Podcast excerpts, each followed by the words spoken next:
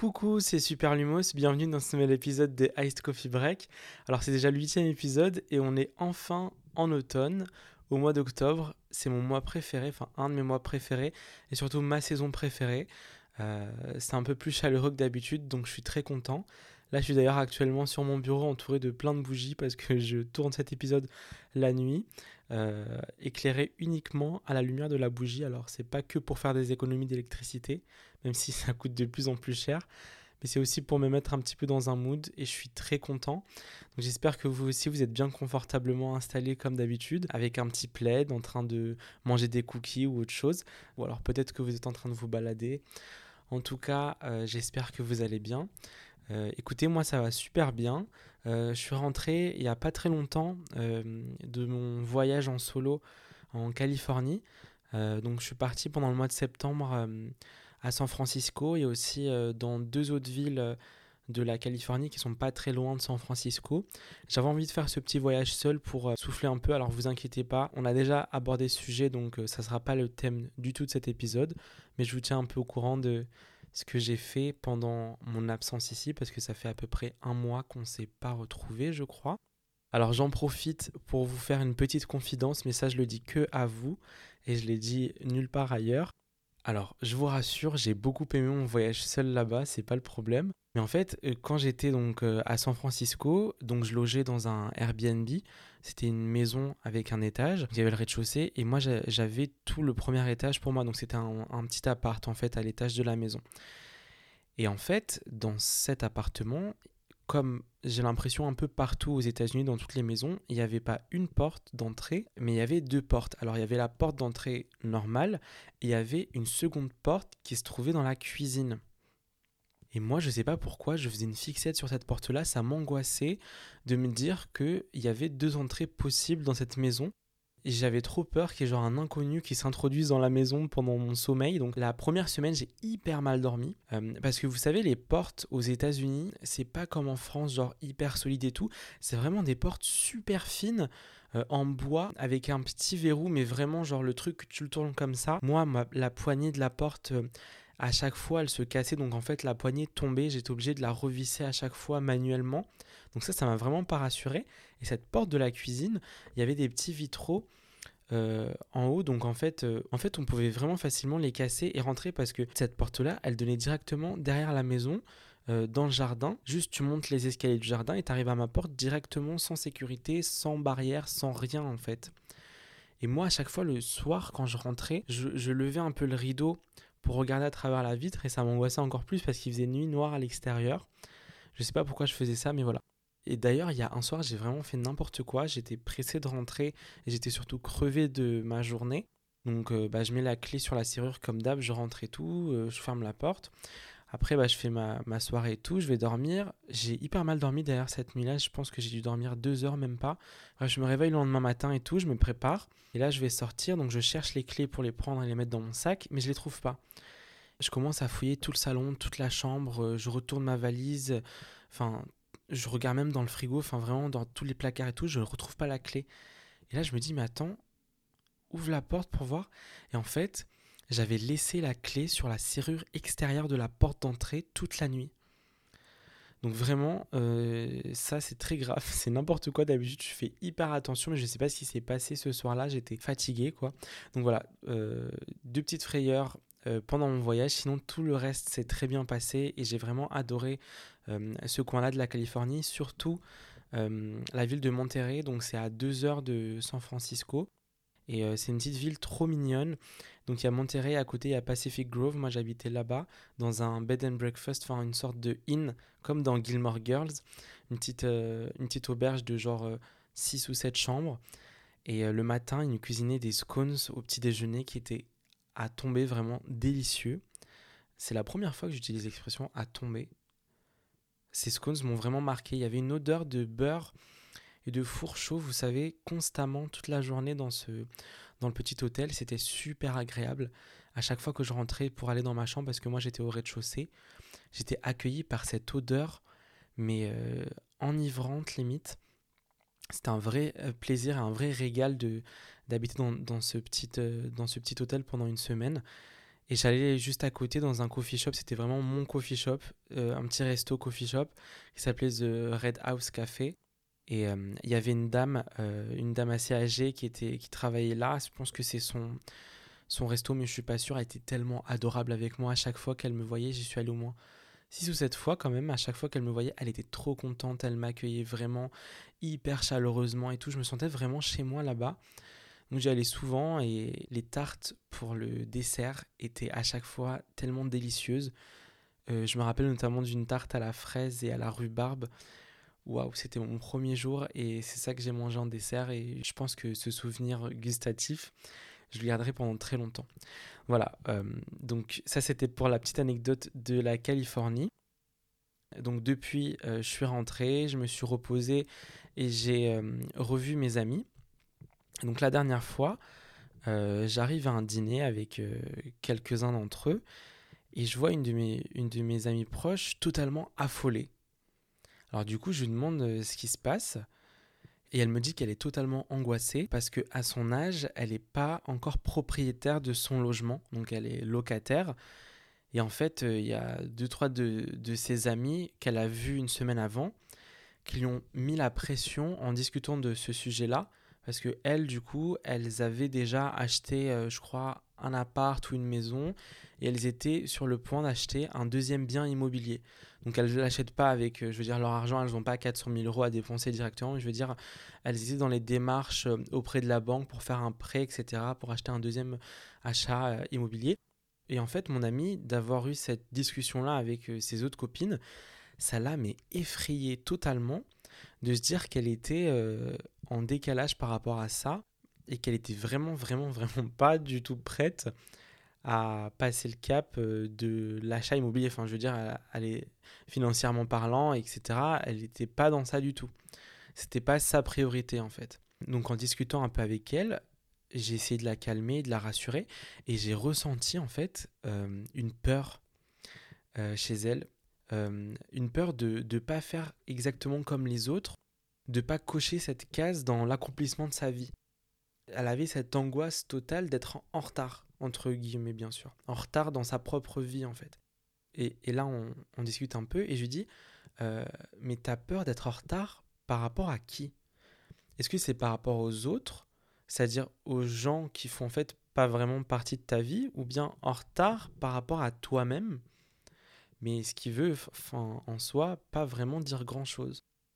Et donc vous allez voir que dans cet épisode, euh, je vais beaucoup parler de notre rapport aux autres, euh, ou plutôt même de leur rapport à nous.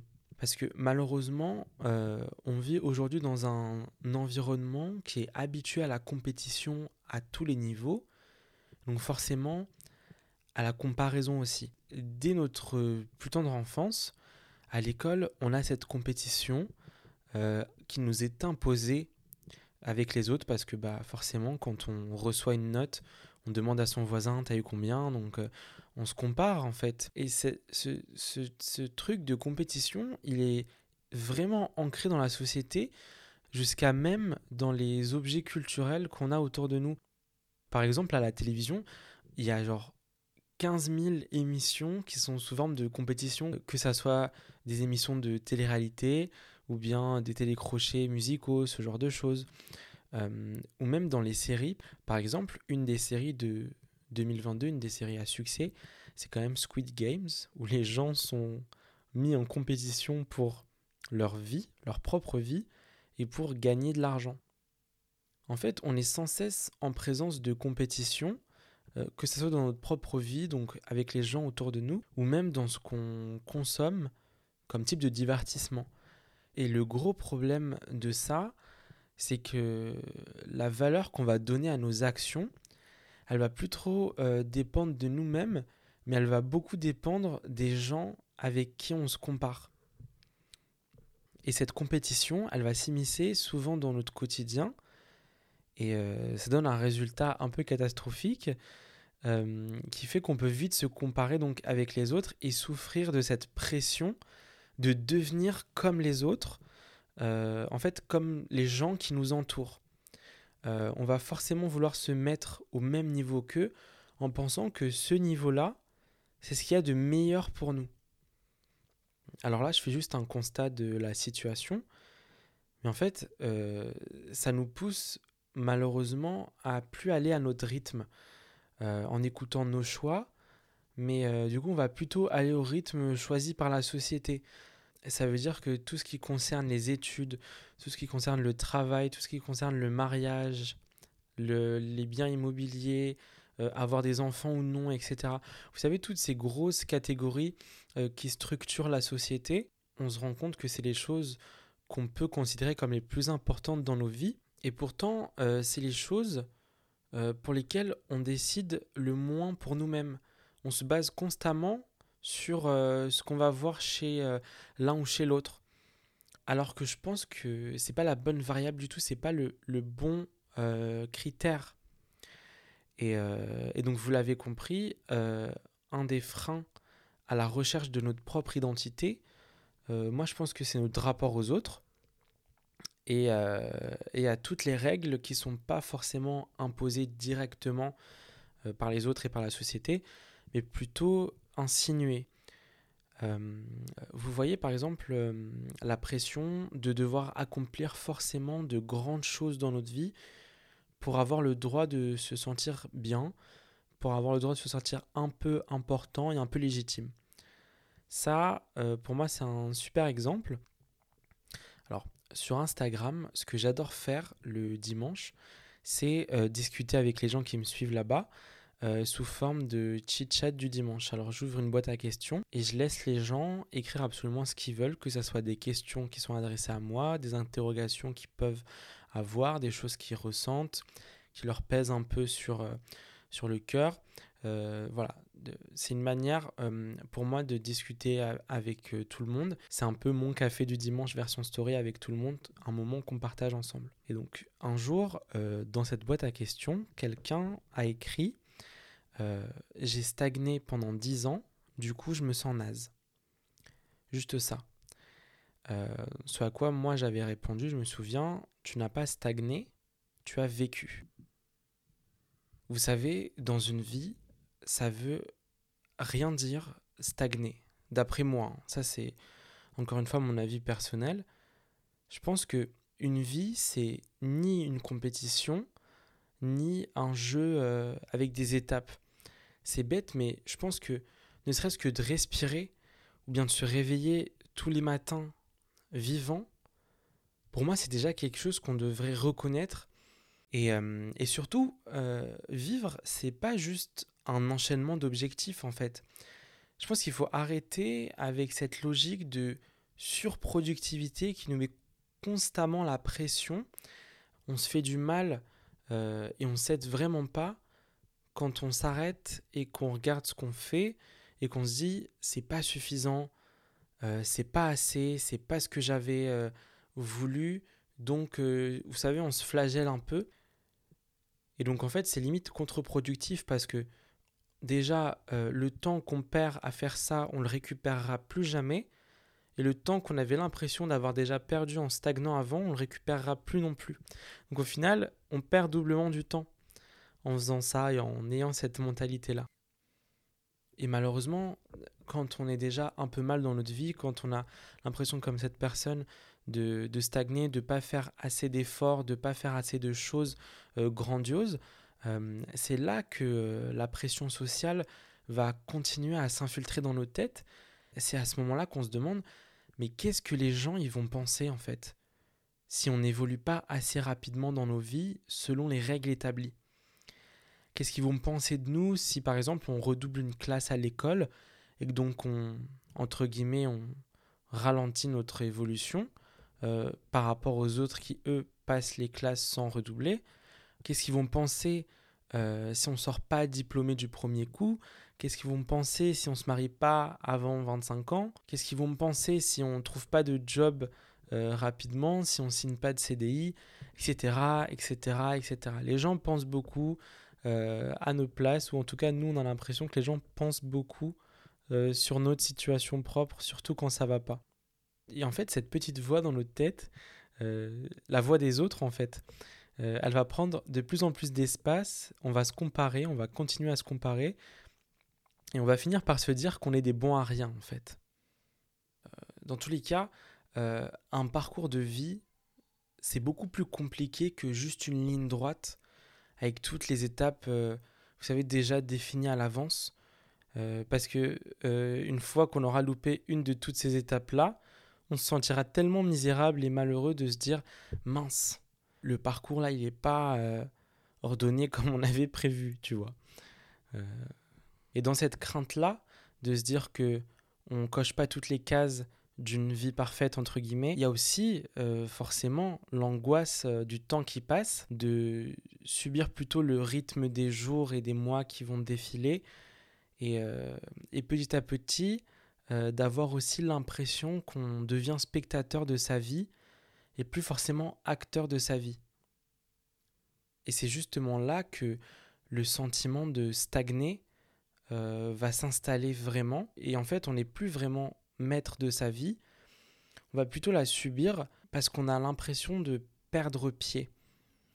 Vous savez, ce sentiment où euh, on se dit qu'on contrôle un peu plus rien à tout ce qui se passe ou à tout ce qui se passe pas justement, euh, qu'on n'arrive pas à définir les règles de notre vie et que tout avance ou que tout recule ou tout ralentit en tout cas sans qu'on ait vraiment euh, la main dessus.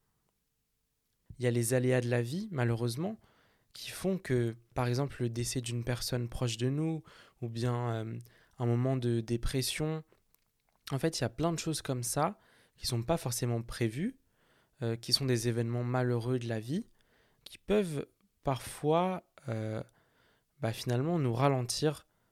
Alors là, j'utilise les termes auxquels moi, j'adhère pas, mais je veux dire, c'est juste pour définir les angoisses qu'on pourrait ressentir. Donc, bah, quand je vous dis que ça nous ralentit, d'après moi, tous les événements de notre vie euh, nous ralentissent pas dans le fil de notre vie parce que ça veut rien dire. Euh, c'est un événement qui arrive dans notre vie. Donc, en fait, le fil de la vie euh, continue à défiler. C'est juste que ça nous emmène vers un autre chemin. Donc, c'est pas forcément un ralentissement, c'est plus euh, une bifurcation, en fait. Mais je veux dire, c'est ce que les gens généralement ressentent comme angoisse. la l'impression de ralentir en fait.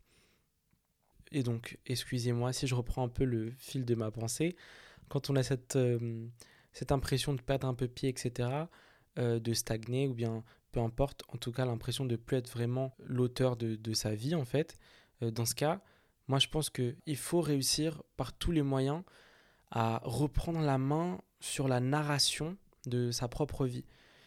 Alors vous allez me dire, mais comment on fait ça? Pour moi, la première chose, c'est de s'ancrer beaucoup plus euh, dans le moment présent, c'est-à-dire dans le quotidien, dans la vie quotidienne. On essaye de se raccrocher à n'importe quoi autour de nous qui fait que euh, on ressent, on se ressent vivre en fait. Donc ça, j'en parle euh, déjà dans un autre épisode de podcast, donc je vais pas beaucoup plus développer que ça. La seconde manière, je pense que c'est aussi en agissant et en prenant des décisions. Alors, je ne vous dis pas de prendre les énormes décisions de votre vie euh, que vous regretterez encore après, etc. Euh, ou de faire des actions totalement démesurées. Euh, je dis juste que quand on commence à décider pour soi et plus pour les autres, en fait, on, va, on commence à se rendre compte que chaque choix de vie va être motivé uniquement par notre envie.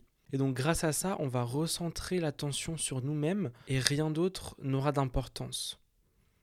Ça, c'est euh, des années et des années et des années de travail sur soi. Mais je veux dire, plus tôt on commence, plus tôt euh, ces petites actions auront un impact positif sur nos vies.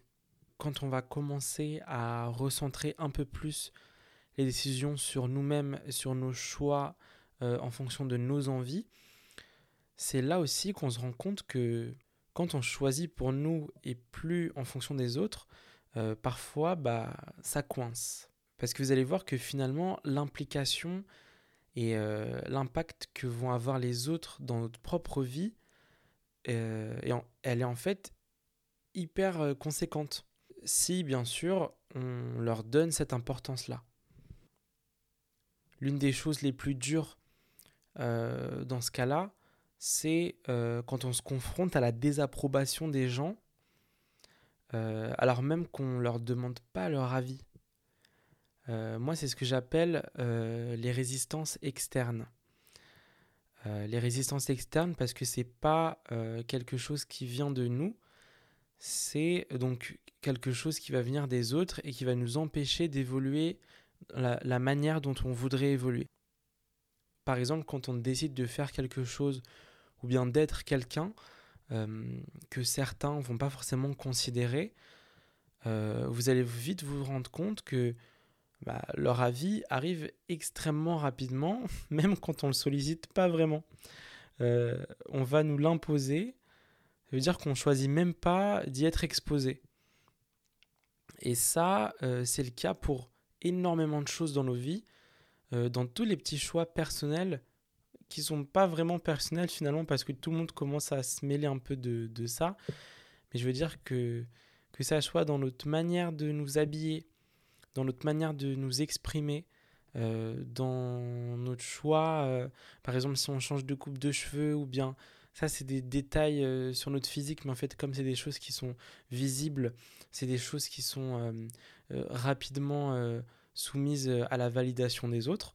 Tous ces choix-là, ou même des choix de vie, par exemple, un couple qui dit Moi, je veux pas avoir d'enfants. faut voir la tête d'autres personnes qui, eux, ont des enfants. qui vont vite les faire culpabiliser. alors qu'en fait, c'est une question super intime l'envie ou non d'avoir des enfants, je pense que ça devrait regarder uniquement les personnes euh, qui conçoivent euh, directement leurs enfants. c'est hyper logique en fait quand on dit ça comme ça. Et pour autant, j'ai l'impression que c'est pas forcément clair pour tout le monde quoi. Donc si vous par exemple vous êtes euh, dans ce cas-là où vous vous confrontez un peu à la désapprobation des gens alors que vous leur demandez pas leur avis, n'hésitez vraiment pas à, si c'est dans le cadre d'une discussion entre, euh, entre amis ou n'importe, ou bien même des inconnus, ou bien des gens que vous rencontrez, je sais pas moi, par d'autres connaissances, ou bien dans un bar, ou à une soirée d'anniversaire, ou n'importe, n'hésitez vraiment pas à recadrer la conversation, à la rediriger ailleurs, et à leur faire comprendre que toutes ces questions-là, vous n'êtes pas à l'aise d'en discuter avec des gens, parce que ça ne les concerne pas en fait. Euh, il faut aussi à un moment donné que nous, on n'ait plus forcément honte de, mettre des limites aux gens quand euh, bah, ils s'introduisent un peu trop dans notre vie privée, dans notre vie intime. Ça ne les regarde pas. faut pas qu'on ait honte de pas répondre à des questions trop intimes. Un couple qui veut pas avoir d'enfant ou qui n'en a pas encore, euh, qu'est-ce que vous en savez finalement qu'ils n'en veulent pas? Ça se trouve, ils essayent sans forcément réussir. Ça se trouve, euh, ils sont euh, en suivi médical pour essayer d'en concevoir un et ça prend plus du temps que, que d'autres. Enfin, je veux dire, on se rend compte un peu du poids que ça peut peser sur la santé mentale des gens. Toutes ces questions un peu intrusives, j'ai l'impression que certains ne s'en rendent pas compte. Parce que en fait, euh, à travers le regard des gens, euh, même leur avis ou bien leurs commentaires qu'on va pas forcément solliciter, ou même leur attitude non verbale, euh, on va comprendre qu'ils sont en désaccord avec nous, ou même pire, qu'ils vont juger parce qu'ils n'acceptent pas forcément que des gens puissent vivre différemment qu'eux. Moi, à titre personnel, je suis un peu aussi confronté à cet avis que les gens vont avoir.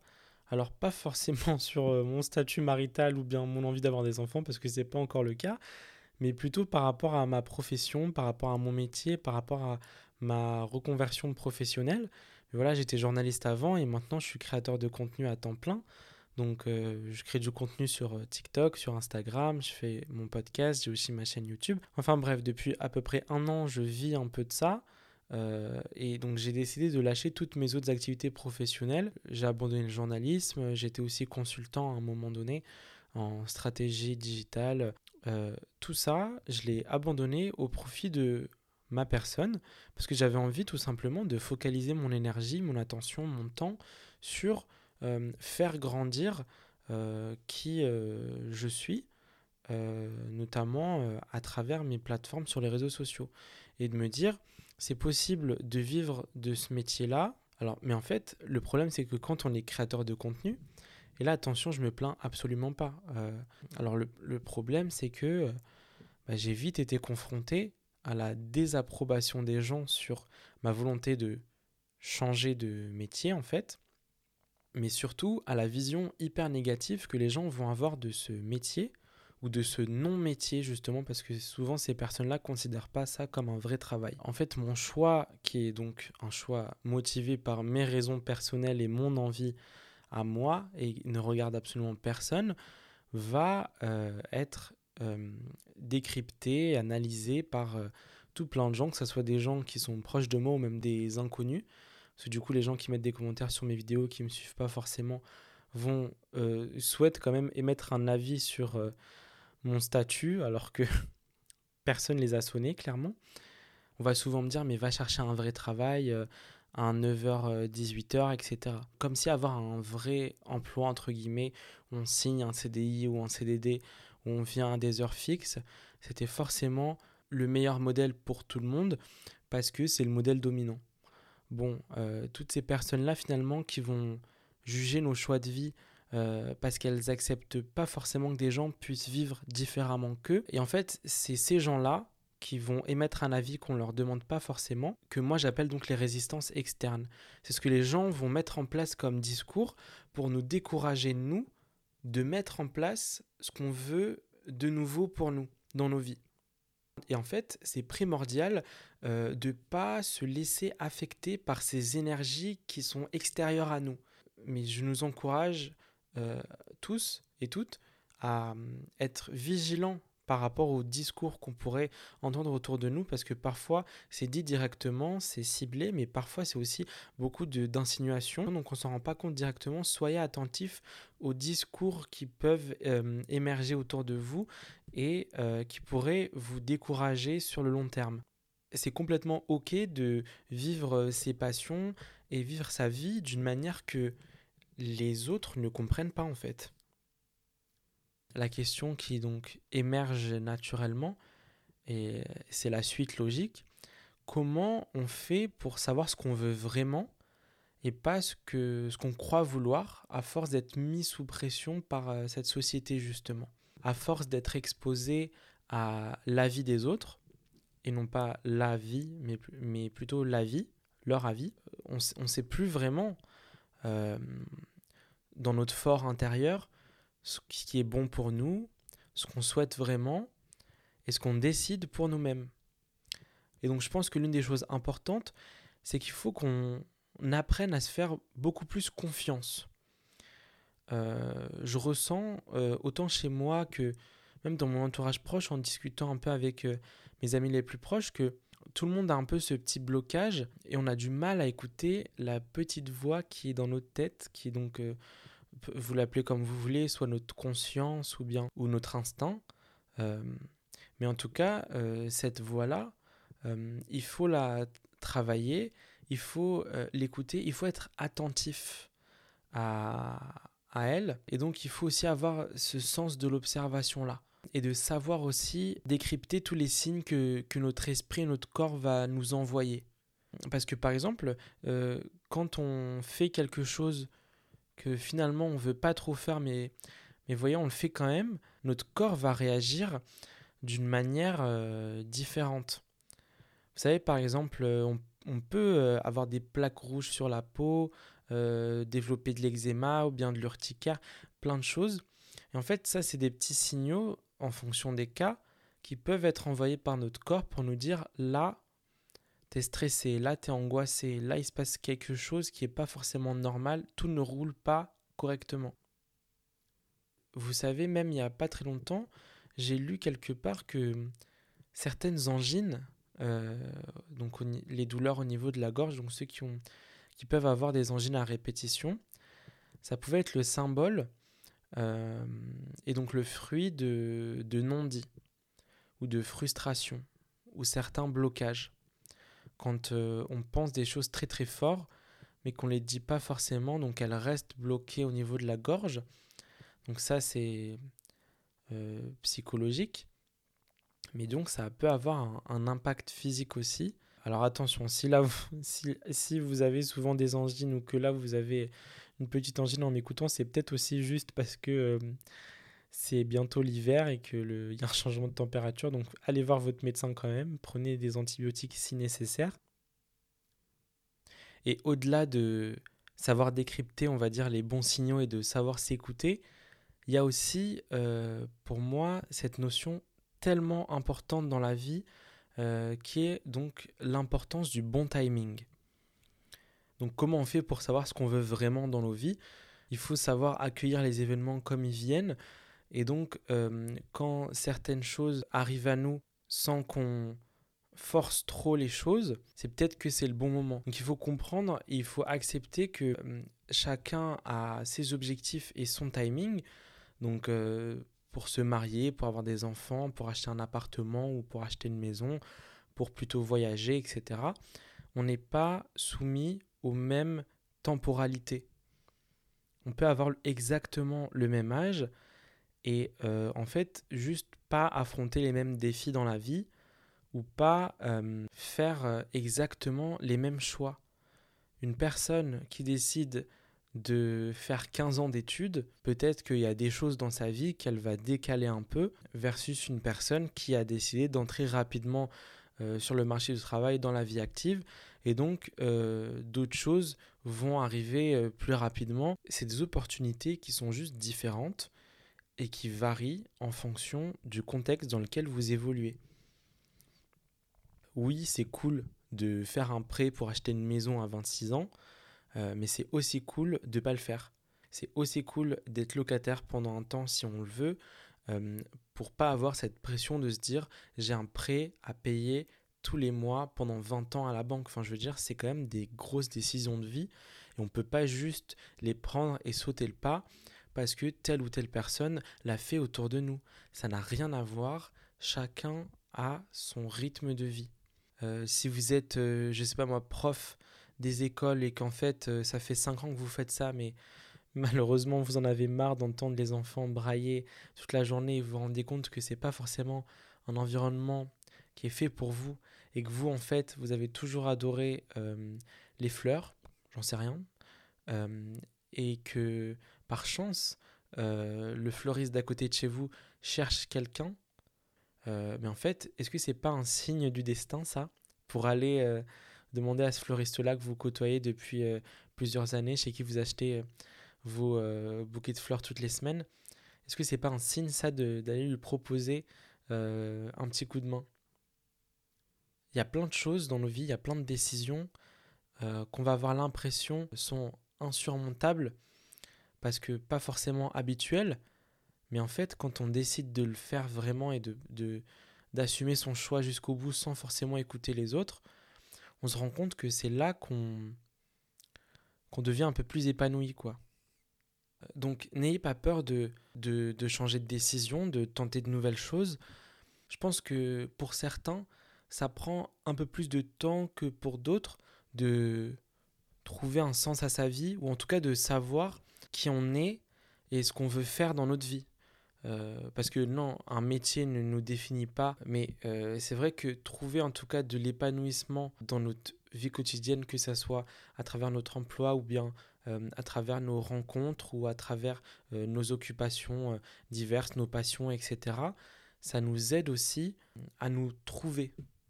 Mais bon, après, ça veut dire quoi exactement se trouver? Comment on trouve qui on est est-ce que c'est possible même de se trouver un jour? Ou bien euh, la vie c'est juste une quête euh, constante euh, et inépuisable? Limite moi je trouve que le plus beau c'est qu'on se redéfinisse constamment en fait.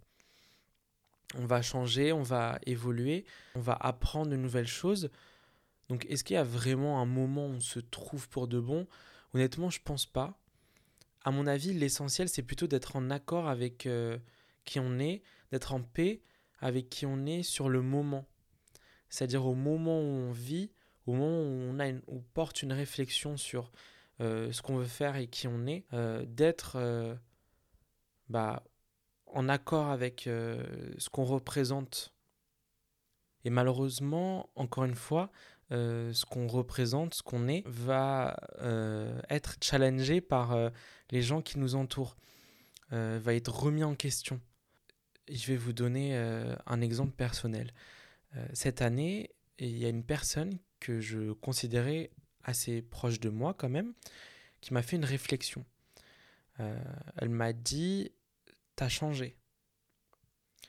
Et en fait, en disant ça, elle me disait aussi que elle me reconnaissait plus vraiment comme avant.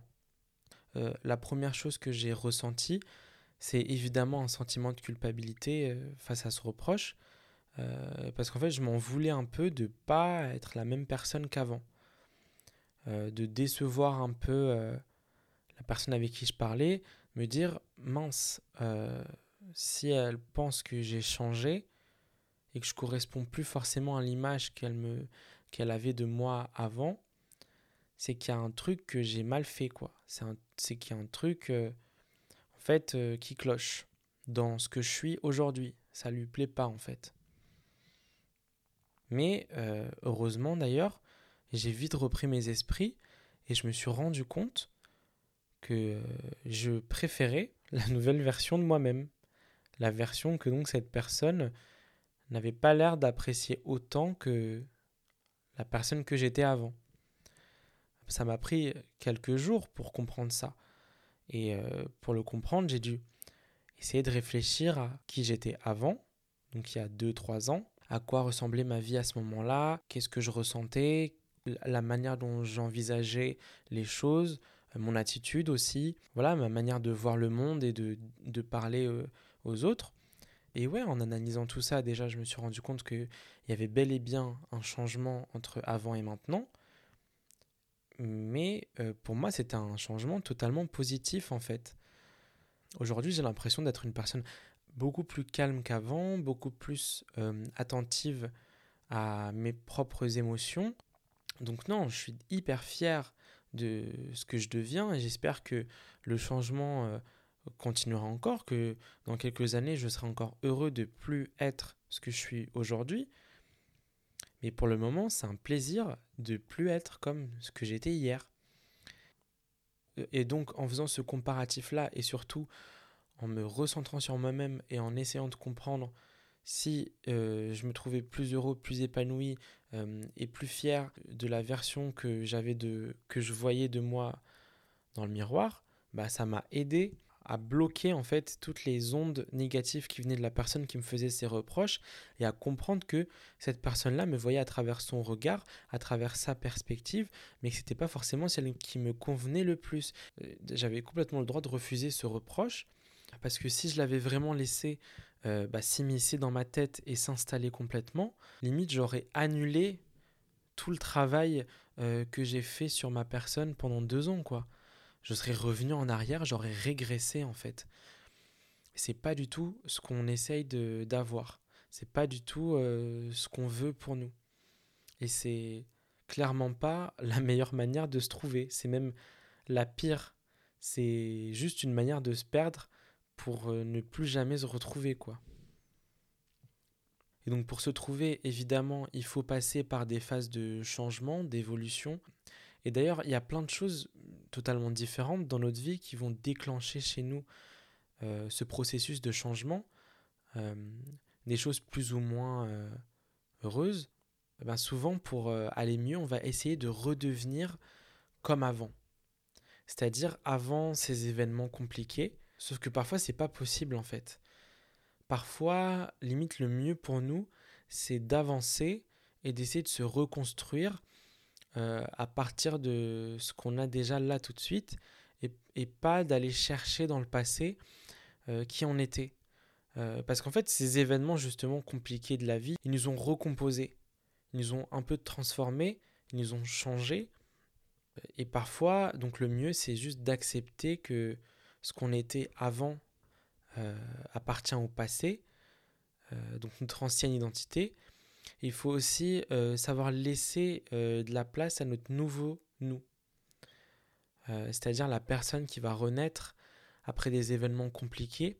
il faut lui laisser de la place pour se développer, pour s'exprimer, pour vivre en fait. Concentrons-nous sur qui on est maintenant et structurons notre futur. Le fait d'accepter cette situation, C'est ça aussi qui va nous aider à nous trouver tout simplement. Et là, je parle euh, vraiment d'identité en fait, ce qui, est, ce qui est vraiment notre essence et pas juste euh, un statut dans, dans la société quoi. Parce que certes, on peut exister euh, à travers un métier, à travers justement un statut comme être mère ou être père, être époux ou être épouse, etc. Mais est-ce que c'est vraiment ça qui nous définit? Honnêtement, non, parce que si on change de métier, est-ce qu'on devient une autre personne totalement? Euh, Non. Donc, à mon avis, euh, il faut réussir à se définir en dehors de certaines cases, euh, en dehors de certains critères, mais donc de s'imaginer plutôt comme une entité avec telle ou telle valeur qu'on va donc acquérir au fur et à mesure qu'on grandit. Telle ou telle émotion, euh, telle ou telle humeur ou telle ou telle euh, envie. D'où l'importance de vraiment s'écouter constamment pour analyser ce qu'on ressent. En fait, plus on va se comprendre, plus on va comprendre nos émotions. Ça, j'adore constamment en parler. Pour moi, c'est tellement important. Bah, plus on va s'écouter et se comprendre, plus on va se trouver tout simplement. en fait, c'est comme si on construisait un puzzle. Et en fait, au fur et à mesure qu'on avance dans nos vies, on, on, rajoute une pièce au puzzle et on essaie de construire euh, ce puzzle. Donc euh, euh, l'idée, c'est vraiment de réussir à, à, le construire totalement. Et c'est ça qui, d'après moi, crée notre identité hors des pressions sociales et hors des codes déjà établis. Et je pense que finalement, le plus dur pour accéder à cet état de liberté, vous savez, où on peut réussir à se définir et à se redéfinir comme on veut, euh, bah, le plus dur, c'est de réussir à se détacher du regard des autres. Et c'est exactement euh, pour moi la clé et le truc le plus important s'il fallait retenir un truc, même si c'est pas forcément ce qui est le plus simple à appliquer au quotidien, mais c'est ça qu'il faudrait retenir. Il faut qu'on réussisse à renoncer à la reconnaissance des gens. En fait, voilà, c'est ça le terme euh, que je cherche depuis tout à l'heure. C'est cette reconnaissance, en fait. On est en quête constante de, de l'approbation euh, des autres pour se sentir bien dans nos vies. Sauf qu'on a, en fait, vraiment, vraiment pas besoin de la validation d'inconnus. Il faut qu'on résiste au monde extérieur qui va nous pousser à être des semblables quand on vit dans une société, malheureusement, avec des codes établis, etc., c'est difficile finalement d'accepter que on est unique. C'est-à-dire que chaque personne là qui écoute ce podcast, vous êtes unique. Il n'y a pas une personne qui est identique à vous.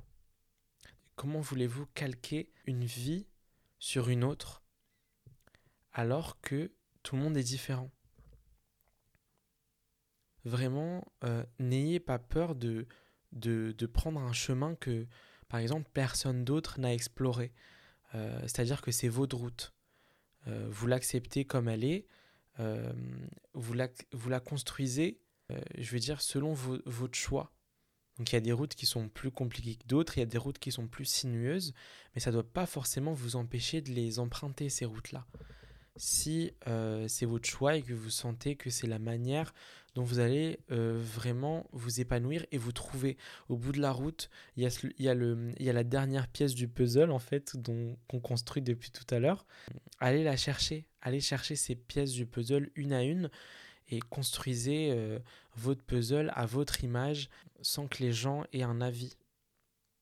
Parce que quand on commence vraiment à, bah, cultiver notre amour propre, en fait, à se respecter comme on est, à s'accepter, euh, c'est plus facile de s'imposer dans la société.